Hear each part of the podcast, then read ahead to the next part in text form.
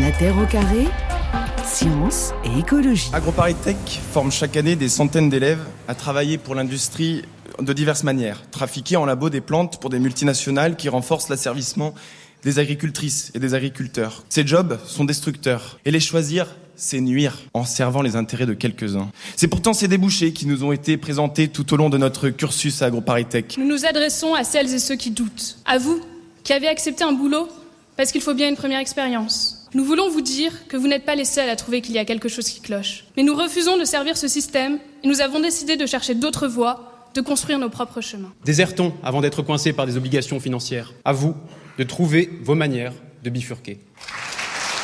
Le 30 avril dernier, les agros qui bifurquent, qui sont ces jeunes justement qui choisissent de changer de voie On va vous parler de ce phénomène.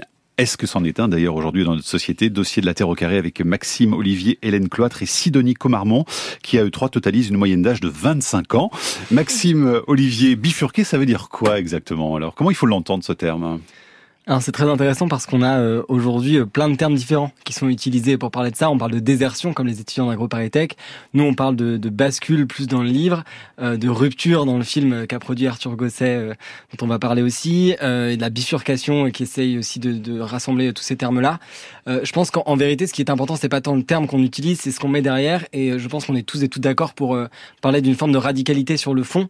C'est-à-dire qu'aujourd'hui on est dans une situation dans laquelle on est tous et toutes d'accord pour dire qu'il y a un modèle de société qui ne convient plus, qu'on est en train de vivre, euh, sans le dire de manière trop révolutionnaire, une espèce d'effondrement de notre civilisation, où euh, les énergies fossiles ne peuvent plus être euh, au cœur de notre modèle de société.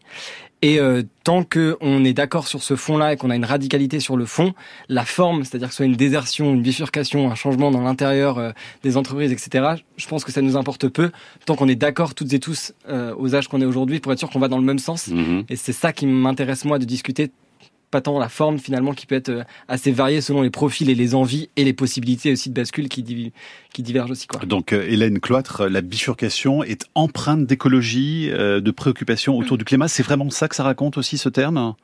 Oui, alors euh, nous, on a eu la chance depuis un an, dans le cadre du film Rupture, d'aller à la rencontre de beaucoup d'étudiants et étudiantes et de lycéens lycéennes. On a fait une tournée, on a pu rencontrer plus de 25 000 étudiants et étudiantes. Euh, donc, ce qui nous permet aujourd'hui d'avoir ce recul un peu sur sur ce qui se passe euh, dans les universités et dans les grandes écoles. Et c'est vrai que ce qu'on remarque, c'est que le phénomène euh, qui est le plus prégnant, c'est la quête de sens, à la fois mhm. des jeunes et aussi des moins jeunes. Cette quête de sens, elle est presque omniprésente. Mais au sein de cette quête de sens, il y a aussi cette quête d'impact, d'impact écologique, d'impact social qui qui, qui grandit. Euh, on le sent de mois en mois, euh, au fur et à mesure que ces phénomènes-là sont médiatisés, au fur et, au fur et à mesure qu'on a conscience aussi de l'urgence écologique et sociale dans laquelle on est.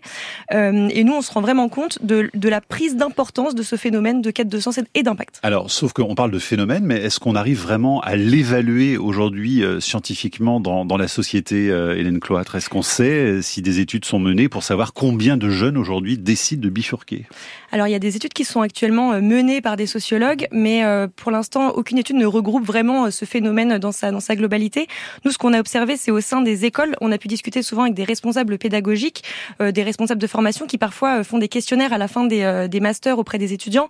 Et dans certaines écoles, principalement écoles d'agro, écoles d'ingénieurs, qui sont quand même les écoles les plus sensibilisées, mhm. on peut aller jusqu'à 30% des promos qui sont dans une démarche de rupture. Donc nous, ce qu'on appelle rupture, bifurcation, désertion, c'est mettre l'impact au cœur de ces choix de carrière. Donc ça commence à faire beaucoup. Hein 30% quand même. Hein. Et ça augmente d'année en année. Donc ce sera étayé par de la science. Hein. J'imagine qu'il y a des sciences humaines qui travaillent sur la question et qui nous donneront des, des résultats dans les mois, dans les années qui viennent. Euh, Sidonie Comarmont, donc vous, vous appartenez à ce mouvement pour un réveil écologique. Euh, ce manifeste euh, illustré donc en 2019, hein, je crois, quand il a été 2018. lancé. 2018 même, c'est ça. Euh, ce décalage finalement entre principalement les, les grandes écoles qui forment les, les étudiants et la réalité du monde que vient de nous décrire Maxime. Oui, bah justement, euh, je rejoins beaucoup ce qui a été dit. En fait, euh, donc l'association, enfin le collectif pour un réveil écologique, il est vraiment né de cette volonté de retrouver du sens. En fait, donc ça a été écrit par des étudiants principalement sur le plateau de Saclay, mais après ça s'est un peu élargi à Paris et à d'autres universités en France. Et en fait, c'était vraiment l'idée de, de, vouloir retrouver du sens à la fois dans les études et dans les métiers qui nous sont proposés à la sortie d'études. Et donc, à la suite de ce manifeste qui a été signé par 30 000 personnes en France, 30 000 étudiants et étudiantes en France, on a créé un collectif pour justement maintenir un peu cette pression sur les établissements d'enseignement supérieur et sur les entreprises de l'autre côté. Alors c'est né dans la mouvance de la démission à l'époque de, de, Nicolas Hulot, de l'arrivée aussi de mm. Greta Thunberg, des marches pour le climat. L'année 2018, c'était vraiment une année importante. On va écouter Théo Miloche qui fait partie justement de votre mouvement. Euh, il en parlait euh, de ce manifeste en août 2019. La jeunesse aujourd'hui, elle veut donner du sens à son travail et elle n'envisage pas de séparer euh, la sphère professionnelle de la sphère personnelle les convictions personnelles écologiques doivent se retrouver aussi finalement dans le monde du travail. Et c'est pour ça qu'une euh, grosse partie euh, des étudiants signataires de ce manifeste refusent de travailler pour les entreprises qui contribuent à l'aggravation du réchauffement climatique et à l'épuisement des ressources sans qu'il n'y ait aucune forme de remise en question, de tentative de faire évoluer les choses au sein de l'entreprise la voix de Théo Miloche, donc un de vos camarades, euh, Sidonie et Comarmont. Euh, donc l'idée, c'est d'aller vraiment aussi dans les entreprises, c'est ça, pour leur euh, apporter des, éléments, pour un tournant aussi au sein même des, Ouais, alors nous, ce qu'on essaye de faire, c'est que pour l'instant, on va cibler les, les, grosses entreprises, donc qui vont principalement euh, vers lesquelles vont principalement aller les étudiants, euh, étudiantes de grandes écoles et d'universités, mhm. et on va essayer de comprendre à quel point ces entreprises-là euh, vont prendre en compte les enjeux de la transition écologique dans leur stratégie, dans leur façon de production et aussi dans la remise en cause en fait de, de leur modèle. Ouais. Et il y a une demande? Il y a une forte demande en ce moment ou pas? Vous sentez que ça... Euh, alors de plus en plus. Euh, on avait fait une première, euh, un premier benchmark un peu de, de, des grosses entreprises en 2019 où on avait eu assez peu de réponses. Mhm. Et là, on est en train de relancer ce projet-là et on a de plus en plus de réponses. Alors les entreprises sont très preneuses de, de, rencontres avec nous et de dialogue. Après, c'est pas forcément suivi d'engagement mhm. très concret derrière. Alors on va évoquer vos parcours évidemment pendant cette terre au carré. Dites-moi simplement rapidement quel a été votre point de bascule précisément à chacun chacune? Votre moment de bifurcation. Euh, Maxime, pour commencer, qu'est-ce qui a été le déclencheur pour vous?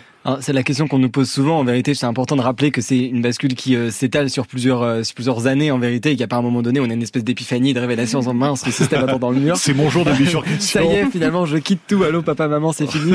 non, en vérité, ça se décale dans le temps. Il y a quand même des éléments clés. Effectivement, on en parlait juste avant de la démission de Nicolas Hulot, qui pour moi, euh, est jeune étudiant en sciences politiques. J'arrive en me disant que potentiellement, je travaillerai dans des cabinets ministériels parce que j'ai envie d'œuvrer euh, à la transition de notre société, etc. C'est super. Et au final, le ministre, le ministre de la transition écologique lui-même démissionne le 28 août en direct, 28 août 2018, en direct à la radio sur France euh, Inter, devant Léa Salamé. Et donc quand on est un jeune étudiant en sciences politiques à ce moment-là, on se dit mais en fait si même la personne qui est a priori au poste le plus haut, a plus de responsabilité pour avoir euh, pour avoir un impact démissionne, euh, qu'est-ce que nous on va faire quoi? Et donc là moi je me suis beaucoup posé ma question de, de mon orientation professionnelle. Donc petit tremblement de terre personnel à ce moment-là.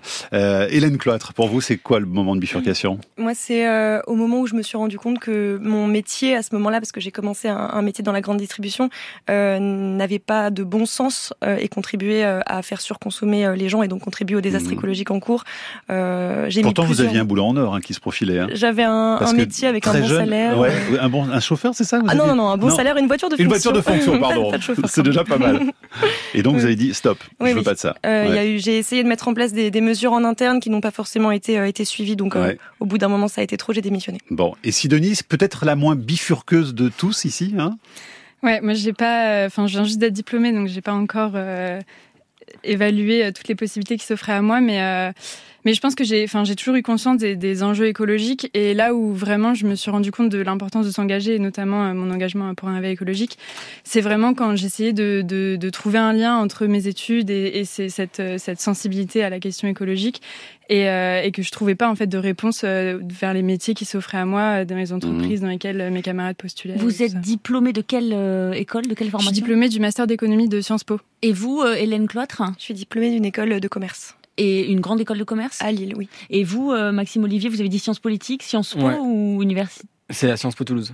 Euh, justement, est-ce que euh, quelque part, il n'y a pas... Euh, j'ai deux questions. Est-ce qu'il n'y a pas quelque part cette possibilité de bifurquer euh, quand on a un certain statut social, quand on a eu accès à certaines études, d'une part, et d'autre part, vous l'avez tous fait après avoir eu votre diplôme? Est-ce qu'il n'y a pas une forme d'hypocrisie quelque part dans tout ça? Question. C'est une vraie question. Euh, enfin, on s'est posé pour. Enfin, on a déjà eu cette conversation à l'époque où on était en master et on se demandait est-ce qu'on va jusqu'au bout de notre diplôme, avec cette posture très révolutionnaire de dire oui, de toute façon les diplômes ça sert à rien, personne les regarde. Et de toute façon, j'ai pas envie de bosser avec des gens qui vont me demander mon diplôme parce que je veux être recruté sur ma personne, sur qui je suis, etc. Et il y a la réalité des discussions avec les parents aussi, qui potentiellement pour certains ont investi dans les études et donc se pose la question de est-ce qu'on va jusqu'au bout de nos, nos diplômes ou pas. Il y a des gens qui ne le font pas. Dans le film Rupture, notamment Melvin par exemple, qui décide de faire plutôt l'école de la vie avec du woofing, etc., qui est très intéressant. moi, j'ai décidé d'aller jusqu'au bout de mon diplôme en me disant que il y avait quand même euh, des choses intéressantes qu'on pouvait nous apprendre à certains moments et que euh, notamment sur moi j'ai fait un master en communication et en fait, je pense que ce que manquait à la sphère écologiste aujourd'hui, notamment, c'était euh, des bons communicants euh, pour euh, essayer de vulgariser au maximum et toucher un maximum de public. Donc moi, j'avais décidé jusqu'au bout de mon diplôme après. Et sur la partie, oui, sur la partie un peu privilège, Camille, moi je trouve que c'est une excellente question. Et en effet, je pense qu'on est aussi des privilégiés. On a, on a un coussin à la fois souvent financier quand nos parents peuvent se permettre de nous, de nous payer ces études-là, et en même temps un coussin de sécurité parce que ces, ces diplômes-là nous, nous assurent de pouvoir trouver un métier assez facilement. Et donc, ce qui nous confère une certaine responsabilité aussi face à l'urgence écologique dans laquelle on est. Aujourd'hui, ne pas faire d'études euh, euh, permet très rarement de déboucher sur des métiers à impact écologique en tout cas. Euh, et je pense qu'il y a un enjeu sur le fait de créer des métiers à impact pour les personnes qui n'ont pas fait d'études. Et c'est pour moi l'enjeu des prochaines années. Selon une étude internationale, 75% des jeunes entre 16 et 25 ans jugent le futur effrayant. 56% pensent que l'humanité est condamnée et 45% sont affectés par l'éco-anxiété au quotidien. Un phénomène que constate aussi le psychiatre Antoine Pellissolo. Euh, les générations actuelles euh, se sentent euh, potentiellement impactées dans leur propre existence dans les décennies à venir. Les jeunes aujourd'hui sont nés quasiment avec ces informations là, donc elles sont, ces, ces personnes sont concernées vraiment par aussi la charge qu'elles doivent porter pour éventuellement éviter et faire changer les choses. Nouvelle voie. Journée spéciale sur France Inter. Et c'était le psychiatre Antoine Pellissolo qu'on entendait il y a un instant. Ils ont 23, 26, 27 ans. Ils sont nos invités dans la Terre au Carré. Ce sont des bifurqueurs, Maxime Olivier, Hélène Cloître et Sidonie Comarmont. Est-ce que vous avez le sentiment, euh, tous les trois, d'appartenir à cette génération euh, désenchantée, éco-anxieuse? Est-ce que vous vous reconnaissez dans ces symptômes, euh, Sidonie? Euh, je pense que oui, ça nous parle, ça nous parle pas mal ces termes d'éco-anxiété et de, génération qui a du mal à trouver un sens et vers où elle va aller. Euh, au sein de, enfin, avec pour un réveil écologique notamment, vous chercher des chiffres tout à l'heure sur euh, le nombre de jeunes qui qui se disent prêts à renoncer à un emploi ou à changer d'emploi, à trouver un emploi avec du sens. Euh, on a on a demandé un sondage à Harris euh, juste avant les présidentielles avec avec le collectif et on a 65% des jeunes, donc deux jeunes sur trois, qui se disent prêts à renoncer à un emploi qui serait pas qui prendrait pas en compte les enjeux de transition écologique. Et on remarque de façon très intéressante que c'est pas forcément lié au niveau de revenus de, de ces jeunes-là. Donc forcément, il y a une Petite prime, comme, on disait tout à l'heure, les classes les plus privilégiées, ce sera 70% des jeunes qui répondront oui à cette question-là. Mais au sein des classes les moins privilégiées, ce sera 63%. Donc l'écart n'est pas si énorme. Donc c'est vraiment un phénomène de, génération. Maxime Olivier, sur euh, l'éco-anxiété, vous reconnaissez dans ce portrait ou pas Moi, je me suis posé la question de quoi je suis angoissé finalement. Et je, je pense que je suis surtout... Euh, angoissé face au, personnel politique euh, qui est aujourd'hui à la tête de nos gouvernements, parce que je pense que je souffre plutôt de politico-anxiété finalement. Parce qu'en fait, ce qui me fait peur, c'est non pas de voir la crise écologique que j'ai intégrée et j'ai conscience de ce qu'on va vivre et de ce qui est déjà vécu par certaines personnes sur la planète. Donc ça, ça y est, euh, et j'en souffre quotidiennement. Mais ce qui me fait surtout souffrir, ce qui m'angoisse particulièrement, c'est de constater l'impréparation de la majorité de nos élus. on sait qu'il y a des formations, notamment, qui ont été menées par Point écologique auprès des, des députés, etc. Mais moi, je suis assez anxieux de voir une classe euh, politique euh, si peu préparée euh, et si peu à, la hauteur des enjeux finalement. Les élus et du coup la haute administration, les grandes écoles, parce que c'est le problème aussi, Hélène Cloître, c'est le déficit absolu de culture environnementale hein, de la part des élites, quoi, de ceux qui décident quand même des politiques du pays. Ouais, bah, ce qui est très intéressant, c'est qu'on voit aussi que depuis 2018, donc depuis euh, la sortie du manifeste, du manifeste étudiant pour un réveil écologique, euh, il y a une, quand même une prise de conscience dans les, dans les universités, dans les écoles, qui ont débouché sur pas mal euh, de, d'actions, euh, notamment le, le, rapport Jouzel qui est sorti l'année dernière et qui a été mis en place à la rentrée, et en fait qui encourage les universités à prendre en compte les enjeux de transition écologique et sociale au sein des programmes.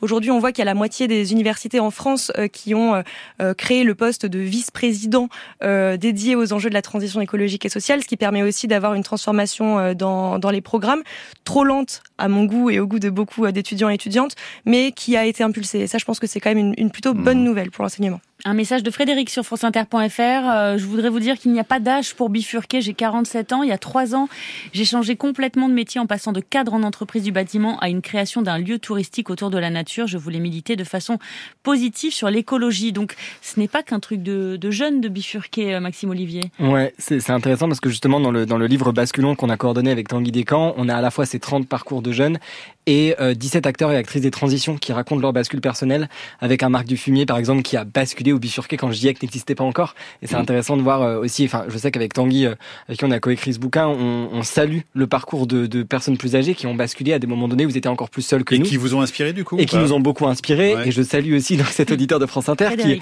parce que moi je me dis en fait j'ai beaucoup moins de mérite qu'une personne qui aujourd'hui a un capital financier un capital social peut-être vis-à-vis de son métier et qui prend le risque bah, de remettre beaucoup de choses en question et moi je salue les personnes plus âgées qui basculent et qui bifurquent, et je pousse les autres et les cadres euh, qui sont aujourd'hui en entreprise notamment à dire prenez le risque de le faire parce que déjà vous allez être mmh. plus heureux et heureuse. Et même si je sais que c'est compliqué, que c'est plus difficile et que vous avez plus de choses à perdre que nous, euh, c'est à vous de le faire là maintenant parce que c'est vous qui êtes responsable et c'est vous qui avez des postes qui ont des responsabilités. Quoi. Donc Hélène Cloître, c'est intergénérationnel la bifurcation finalement. Hein. oui, et ce qui est aussi euh, intéressant de souligner, c'est que nous on arrive avec un terrain qui est déjà défriché. on arrive, on est quand même très nombreux à se poser ces questions-là. Les sujets de l'écologie sont de plus en plus présents. Les personnes ont de plus en plus conscience de ces enjeux-là. Et c'est aussi grâce à des générations qui, euh, depuis des dizaines d'années parfois, euh, sèment des graines, ont défriché le terrain et permettent aujourd'hui à, cette génération qui arrive de pouvoir avoir un, levier d'action euh, plus, plus rapide et plus mm. efficace. Alors, je poursuis sur le, la, question du niveau socio-économique justement des, des, jeunes qui bifurquent aujourd'hui, parce que c'est vrai qu'on voit, ils sont très visibles, hein, ces élèves des grandes écoles qui font beaucoup parler d'eux, mais qui ne reflètent pas non plus les différentes facettes du paysage étudiant, parce qu'on sait que la majorité des étudiants sont dans des BTS, des CAP, des IUT et qu'ils se mobilisent beaucoup moins. Donc la bifurcation, euh, Maxime, est-ce que c'est vraiment un truc de CSP+ là aujourd'hui? Alors, pour moi, il y a deux choses différentes. C'est pas parce qu'on a fait des grandes écoles qu'on est forcément issu de classe sociale élevée. Euh, moi, par exemple, viens plutôt d'une famille qui euh, d'une classe moyenne économique ou classe populaire, et donc je pense que c'est important de rappeler que grandes écoles ne veut pas dire euh, CSP+, c'est aussi important de le rappeler. Euh, ceci étant dit, effectivement, euh, je pense que nous, on s'attarde ici avec nos profils surtout sur les étudiants en grandes écoles, mhm. notamment parce qu'on considère qu'on a plus de responsabilités. Et moi, je dis attention à ce discours un peu individualiste et libéral qui voudrait dire que chacun et chacune d'entre nous dans la société ont le même impact face à la crise écologique. Aujourd'hui, oui, une personne qui va prendre un poste à responsabilité chez Total, qui fait partie de notre promo à Sciences Po ou ailleurs, a plus de responsabilité dans son choix de parcours que quelqu'un qui sort de BTS. Et euh, et, c'est le cas, et c'est important de se rendre compte qu'en tant que jeune issu des grandes écoles, on prend des décisions potentiellement dans nos métiers à venir qui ont des impacts sur des vrais gens dans la mmh. vie, et c'est important de vraiment prendre ça en compte pour faire basculer d'abord celles et ceux qui ont une, responsabilité plus forte. Quoi. Sidonie Comarmont, vous nous donniez les chiffres tout à l'heure, donc une majorité euh, dans, dans, le sondage que vous citiez euh, pour euh, donner plus de sens et réfléchir, il y a, ça veut dire qu'il y en a aussi quand même un certain nombre qui ne veulent pas, aussi bien en France qu'à l'étranger, et ça, il faut aussi les prendre en compte, toute cette génération, tous ces, ces gens qui, qui, en gros, veulent garder leur, leur confort quelque part aussi. Après, les gens qui répondent non à ces questions-là, ça ne veut pas forcément dire qu'ils sont contre l'idée qu'il y ait plus de métiers avec du sens et qu'on essaie de transformer les, modèles économiques. C'est peut-être plus qu'il n'y a pas forcément encore eu cette réflexion-là de se dire, euh, OK, euh, quel impact j'ai à travers mon emploi et quel impact j'ai à travers les choix que je vais faire. Oui, enfin, il y en a euh, qui se disent, moi, je m'en fous, je veux gagner de l'argent, je veux pouvoir voyager. Enfin, ça existe. Je veux pouvoir voyager autant que je veux, je veux avoir une grosse voiture, une belle maison, etc. Oui, oui. Après, euh, bah, nous, enfin, c'est aussi euh, nos, nos, campagnes de communication et le discours qu'on porte, ça, cher ça, cherche aussi à faire changer en fait cet imaginaire-là et de dire que dans un monde à, si on veut garder le, le monde à 1,5 ou 2 degrés, en fait, cet imaginaire-là, il est plus possible, il n'est pas compatible avec ces objectifs-là, et donc, euh, bah, il faut réussir à emmener tout le monde collectivement. Mmh. Et, et, justement, les récits de bifurcation, c'est super intéressant parce que ça crée en fait des nouveaux imaginaires, ça montre que c'est possible et qu'il y a encore plein de plein de modèles à inventer en fait, qu'on mmh. n'est pas coincé dans juste ce qu'on connaît aujourd'hui. Hélène Cloître, à 26 ans, c'est ce qu'on a dans la tête, les, graphiques du GIEC, hein, avec les courbes de température. C'est ça, c'est ça ce qui se passe dans votre tête aujourd'hui? Bah oui, euh, il y a les graphiques du GIEC et puis il y a aussi toute la surinformation qu'on a euh, via par exemple euh, YouTube, sur Internet, via les réseaux sociaux. Aujourd'hui, on est aussi une génération qui est surinformée, parfois experte sur les, les enjeux écologiques. et ça, c'est très important de le souligner. Et je pense que c'est quelque chose qui contribue aussi à faire que 75% des jeunes, comme vous le disiez tout à l'heure, considèrent l'avenir comme effrayant.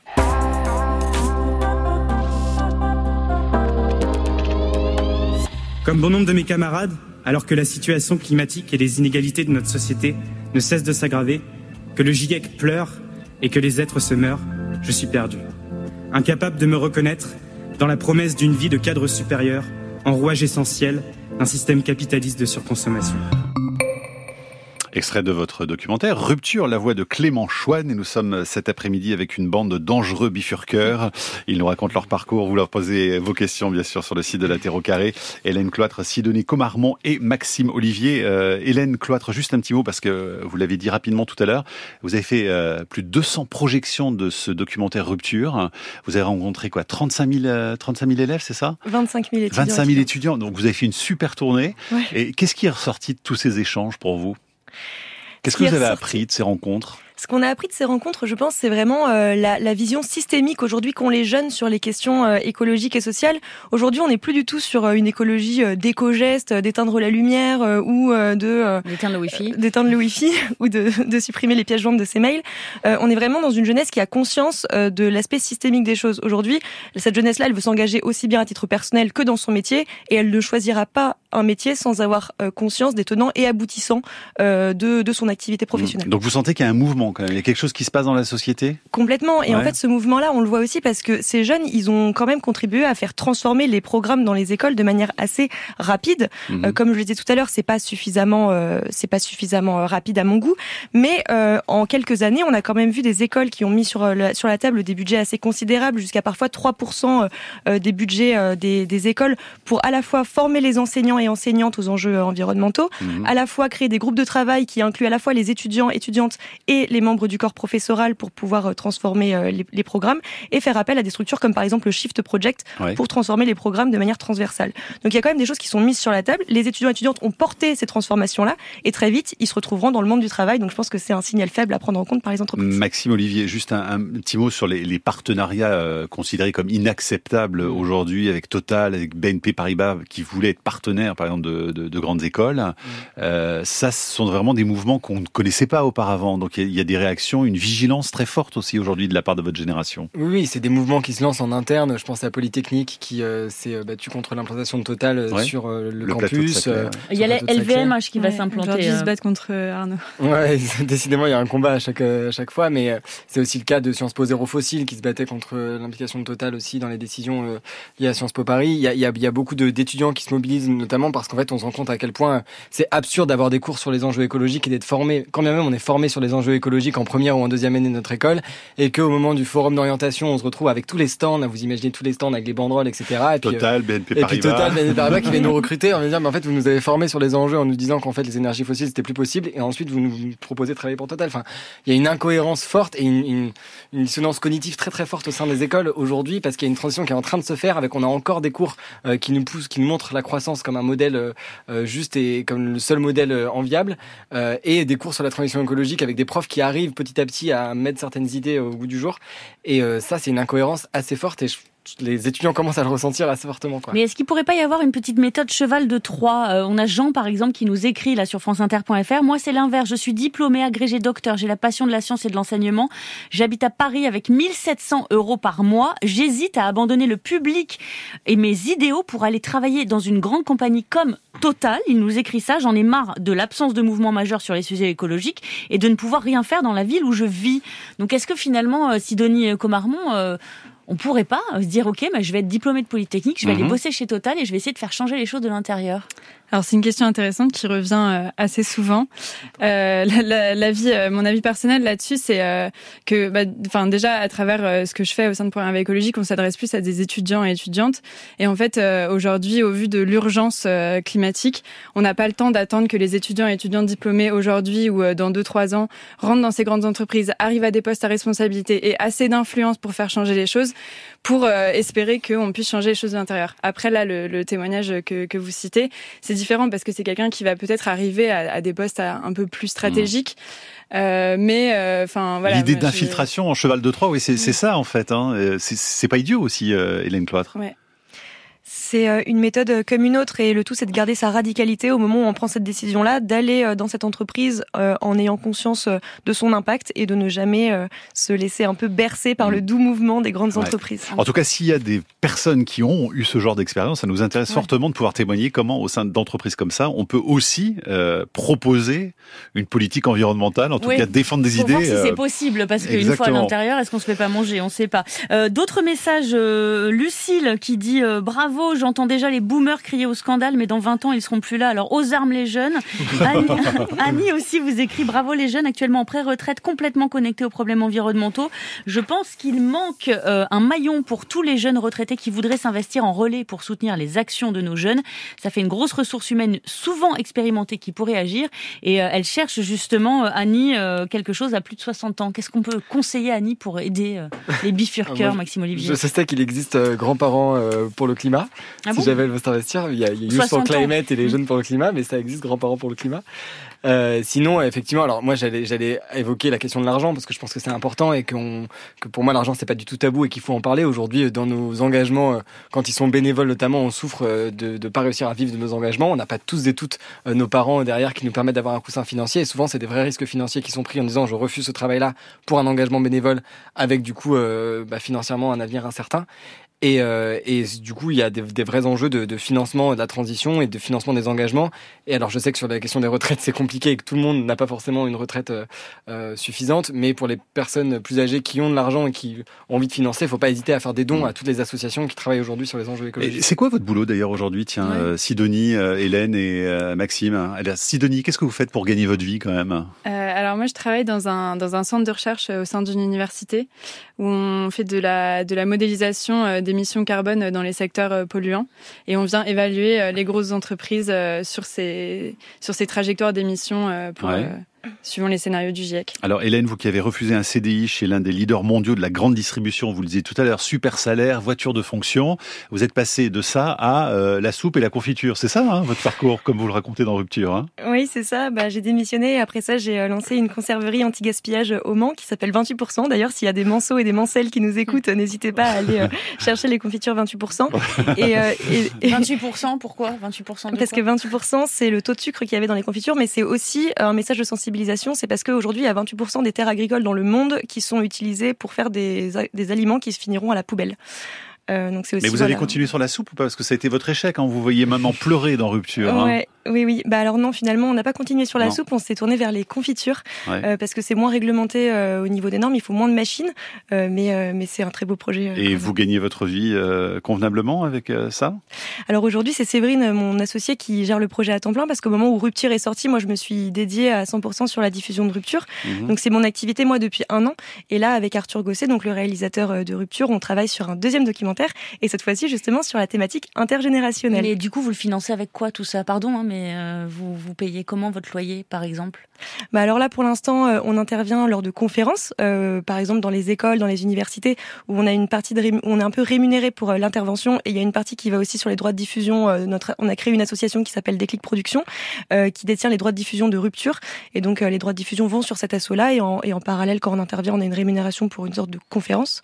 et pour le deuxième documentaire, on va sûrement faire appel à une maison de, de production ou à des financements euh, publics pour pouvoir nous aider à financer le projet. Et Maxime, comment vous gagnez votre vie aujourd'hui Je suis activiste à temps plein. Bah oui, mais c'est comment on gagne sa vie Effectivement, les gens, c'est un métier. Vous avez, vous avez, un bulletin de salaire euh, Alors c'est plus compliqué que ça. Aujourd'hui, on travaille pour, euh, en tant qu'activiste, on peut travailler pour des ONG ou des associations, euh, et donc on a des rémunérations sur telle ou telle campagne qui sont menées, par exemple. Donc c'est souvent les, les, ONG marchent souvent au don, euh, don de, de, de, beaucoup de personnes qui font des dons pour les ONG. C'est pour ça que j'appelais au don, notamment sur toutes les associations environnementales. Et après, il y a la diffusion du bouquin Basculon, euh, aussi qui nous prend pas mal de temps et un peu pareil qu'Hélène, on a pas mal d'interventions qui sont plus ou moins rémunérées selon les endroits mmh. où on est. Donc tout ça quand même vous, vous, rapporte moins d'argent que ah bah, le destin qui, la, la galère que le destin qui vous est carrément la galère, hein, c'est pas tout à fait honnête. c'est pas du tout le, le, salaire qu'on aurait en travaillant dans une grosse entreprise ou. Mais vous avez des, enfin vos parents vous aident ou pas à côté ou vous êtes vraiment. Moi ça m'arrive encore de faire des points avec mes parents régulièrement tous les mois, me enfin pour voir s'ils peuvent me donner un peu d'argent ou pas. Ouais. et c'est clairement un modèle. Vous avez cette chance quand même de pouvoir le demander. Ouais, ouais, j'ai cette chance-là. Alors, c'est pas des montants exceptionnels, mais euh, ça permet effectivement de pouvoir demander ça. Et aujourd'hui, il y a aussi beaucoup d'activistes et de personnes qui travaillent en essayant de toucher le RSA, qui est aussi un moyen justement pour agir bénévolement, parce que bah, on parlait des, des emplois à impact. Est-ce qu'il y a suffisamment d'emplois à impact pour tout le monde aujourd'hui? Mhm. C'est une vraie question aussi. Le secteur du travail est en train de se transformer, peut-être pas assez vite par rapport à la demande. C'est une vraie question. Et vos parents, ils en pensent quoi de vos parcours de bifurqueur là aujourd'hui, Hélène Cloître par exemple? Au début, mes parents, ils ont eu assez peur. Euh, mes parents, ils sont quand même dans des métiers assez traditionnels euh, en, autour des, du paramédical et du médical. Euh, et au moment où j'ai pris ces décisions-là, ils avaient l'impression que c'était un peu un caprice euh, et que euh, ça allait pas, ça allait pas durer. Et aujourd'hui, ils se rendent compte que bah, j'arrive à trouver un modèle économique un petit peu viable, que en tout cas, j'en suis heureuse, je suis épanouie. Et donc, pour l'instant, ils me font confiance.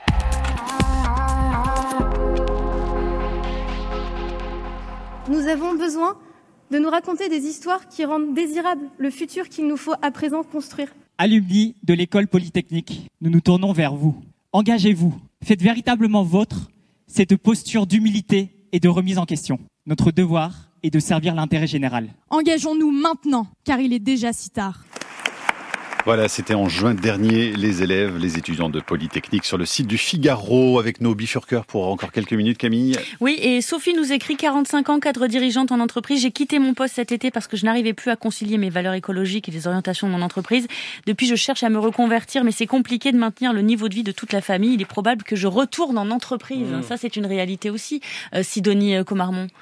Oui, bah, cette question des salaires, elle est super intéressante parce qu'en fait, euh, Enfin, aujourd'hui, on se rend compte que c'est ça, en fait, quand on choisit de, quand on choisit nos valeurs euh, écologiques, on choisit aussi de renoncer à une part de, à une part de salaire. Et je trouve que ça vient poser la question. Alors, enfin, c'est ce que je disais tout à l'heure sur les questions sociales, en fait. Enfin, euh, qu'est-ce qu'on va rémunérer dans la société? Qu'est-ce qu'on, qu'est-ce qui a de la valeur, euh, la valeur du travail au sein de notre société? Et donc, ça, ça vient remettre en question, en fait, les salaires mirobolants des entreprises polluantes et les salaires plus que juste des, des métiers du social qui sont tout aussi importants dans la l'éducation, par exemple. Maxime Olivier, est-ce que la politique, rapidement, ça pourrait vous intéresser mhm. Vous êtes déjà un petit peu frotté à ça, non? Euh, en vrai, c'est une vraie question qu'on se pose, notamment en tant que jeune engagé, parce que moi, j'ai toujours eu tendance à être dans une forme de contre-pouvoir dans les ONG, etc. Et, euh, et à force de parler avec des gens euh, qui sont au gouvernement ou dans les entreprises qui euh, visiblement ne parlent pas le même langage que moi et dont on n'arrive pas à communiquer, on se dit que finalement, est-ce qu'on ne devrait pas prendre ces postes de pouvoir-là, vraiment être bah, les élus de demain Et c'est une vraie question qu'on se pose. Moi, le, le, système politique, surtout le système partisan aujourd'hui, me dégoûte un peu et j'ai du mal à trouver ma place. Mais c'est des questions qu'on se pose, effectivement. Retenez bien son nom, Maxime Olivier, futur ministre de l'écologie. président. Hélène Cloître, pour terminer, un conseil pour ceux qui ont envie de bifurquer Un conseil, quelque chose qui puisse vraiment les, les, aider dans cette démarche Un conseil, euh, effectuer sa transition interne avant euh, de, de, bifurquer. Je pense qu'il y a un vrai enjeu sur le fait de se connaître, savoir ce, euh, qu'on a, ce dont on a besoin dans, dans sa vie. Est-ce qu'on a besoin d'avoir un salaire stable qui tombe tous les mois? Est-ce qu'on a besoin d'avoir le plus d'impact possible? Est-ce qu'on a besoin de rencontrer du monde, de travailler en collectif? Faire cette transition-là avant de, de, bifurquer. Merci beaucoup. C'était nos nouvelles voix cet après-midi sur France Inter dans la Terre au Carré. On renvoie sur ce livre Basculons dans un monde vivable c'est aux éditions Actes Sud. C'est votre cahier militant, euh, Maxime Olivier, avec euh, Tanguy Deschamps, des camps. Et puis euh, Rupture, on peut le voir sur Internet. Hein, il est disponible. Il est toujours disponible sur Spicy. On organise toujours des projections qui sont disponibles sur le, site internet rupturelefilm.fr. Et pour un réveil écologique, on a mis le site évidemment sur la Terre au carré. Merci les amis. À bientôt. Merci à vous. Merci. La Terre au carré est un podcast France Inter.